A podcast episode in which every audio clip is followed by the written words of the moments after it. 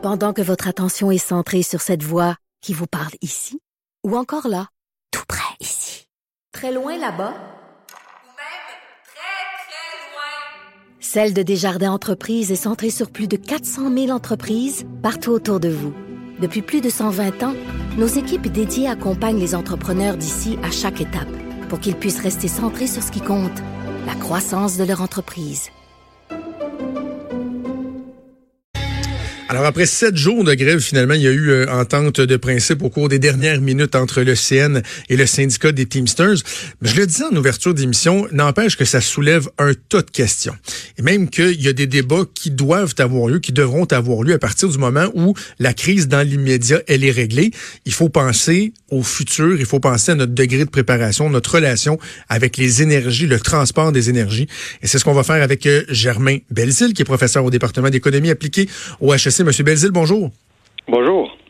Euh, êtes-vous d'accord avec euh, cette affirmation-là d'entrée de jeu que euh, bien que la crise soit réglée dans l'immédiat, que les agriculteurs pourront recommencer à sécher le grain, à chauffer le, leur bâtisse et tout, il reste qu'il y a une discussion beaucoup plus globale qui doit avoir lieu absolument?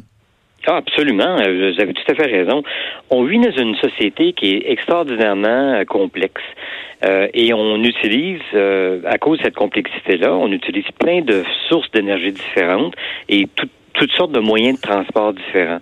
Et cette diversité-là, ben, c'est une, c'est une assurance pour nous, dans une grande mesure, euh, euh, contre, contre des problèmes ponctuels qui peuvent arriver dans un secteur ou un, autre. Et puis, plus on est diversifié au niveau des sources d'énergie, plus on est diversifié au niveau des moyens de transport, ben, plus on est en sécurité. Et puis là, on l'a vu, on, l'a vu, on dépendait d'une, on dépendait d'un moyen de transport seulement pour le, pour le, le propane, ça, ça mis dans le pétrin.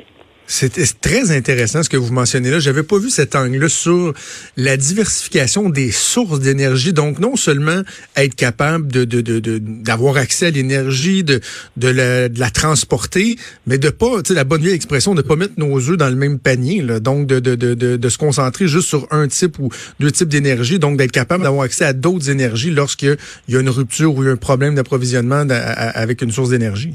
Eh, exactement. Puis euh, d'ailleurs, c'est impossible de penser à une, seule source d'énergie, soyons, soyons clairs. Mais imaginons qu'on passe à 100% d'électricité, ce qui est quand même impossible. Mais imaginons.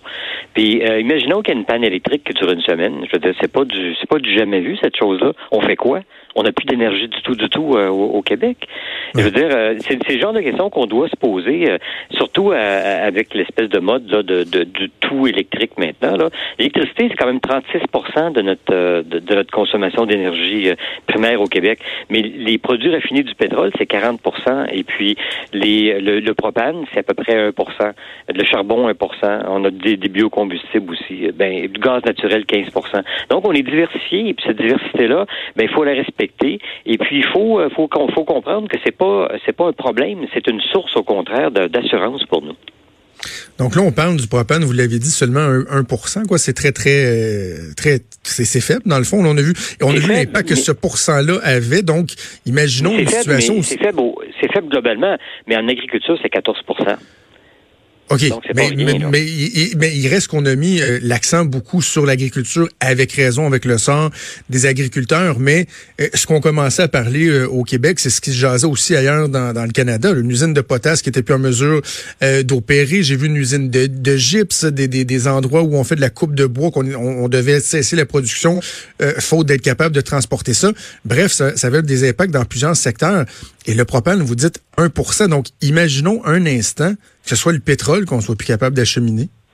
Ah, mais là, ça serait une, ça, ça serait une vraie catastrophe, hein, parce que c'est 40% de notre énergie contre 1% euh, Alors là, évidemment, il n'y a, plus rien qui est livré. Les épiceries seraient vides euh, dans, la, dans les deux, trois jours. Il n'y aurait plus rien dans les épiceries. Euh, je, veux dire, ça serait la famine. C'est pas compliqué dans les villes.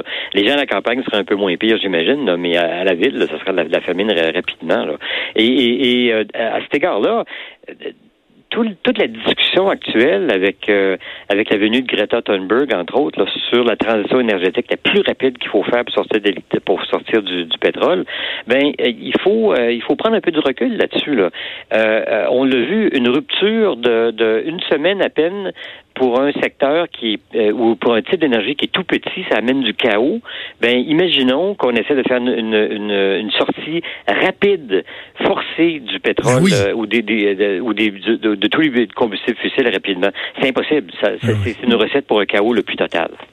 Vous avez parlé d'un pour cent, mais est-ce que le secteur de l'agriculture est le secteur le plus touché? Oui, à 14% tout à fait tout à fait. Mais ça a des, ça a des effets comme euh, des effets de, de domino. Euh, c'est parce que euh, quand on on n'a plus de, de, de, de, train pour transporter le, le, le, le propane, mais à ce moment-là, il faut utiliser des camions. Mais les camions sont utilisés pour d'autres choses aussi. Là. Alors là, ça veut dire qu'il y a d'autres livraisons qui seront pas faites parce qu'on utilise ces camions-là pour, pour, pour d'urgence pour faire quelque chose. Alors tout est imbriqué dans notre, dans notre, dans notre société qui, qui est extrêmement complexe. Ça vaut la peine de le répéter. Là. On n'est pas il y a 400 ans là à une époque où les gens produisaient peut-être 500 biens euh, différents dans l'économie et puis tout était fait à partir des mêmes choses. On vit dans une économie dans laquelle tout est imbriqué. Par exemple, il y a un secteur pétrolier euh, dans la région de Montréal euh, où on fabrique des, molécules très spéciales dans l'industrie pétrochimique qui servent partout en Amérique du Nord. S'il arrivait quelque chose à ce secteur-là à Montréal, ça aurait des impacts partout, partout en Amérique du Nord. Donc, on vit vraiment, on est très dépendants les uns des autres, puis on est très dépendants des différents secteurs qui existent dans notre économie. C'est pas une, c'est pas une faiblesse, c'est pas, c'est pas comme si on était addict à quelque chose, il faut se débarrasser de ça. C'est plutôt une, richesse. C'est que ça nous permet d'avoir un niveau de vie beaucoup, beaucoup plus élevé, d'avoir toutes ces sources-là d'énergie. Puis il faut absolument qu'on pense à, à, diversifier nos sources de transport aussi. Puis à cet égard-là, les pipelines, ça ben, devrait pas être la seule source de transport, mais ça devrait être une source qu'on devrait examiner vraiment, vraiment, vraiment sérieusement, sans mettre ça de côté. Parce qu'il y a des gens qui disent oui, mais de toute façon, bon, il n'y a, jamais été question de pipeline de propane, mais l'exercice qu'on vient de faire, de se dire, imaginons ce que ça a fait avec le propane, imaginons si ça arrivait avec le pétrole, ça soulève cette question-là également pertinente de dire, ben le pétrole, là, est-ce qu'on est-ce qu'on a les, les, meilleurs moyens de le, de le transporter, d'autant plus qu'on semble pas avoir appris les leçons de mégantique, des dangers que ça peut représenter le transport du pétrole par les voies euh, par voie ferroviaire.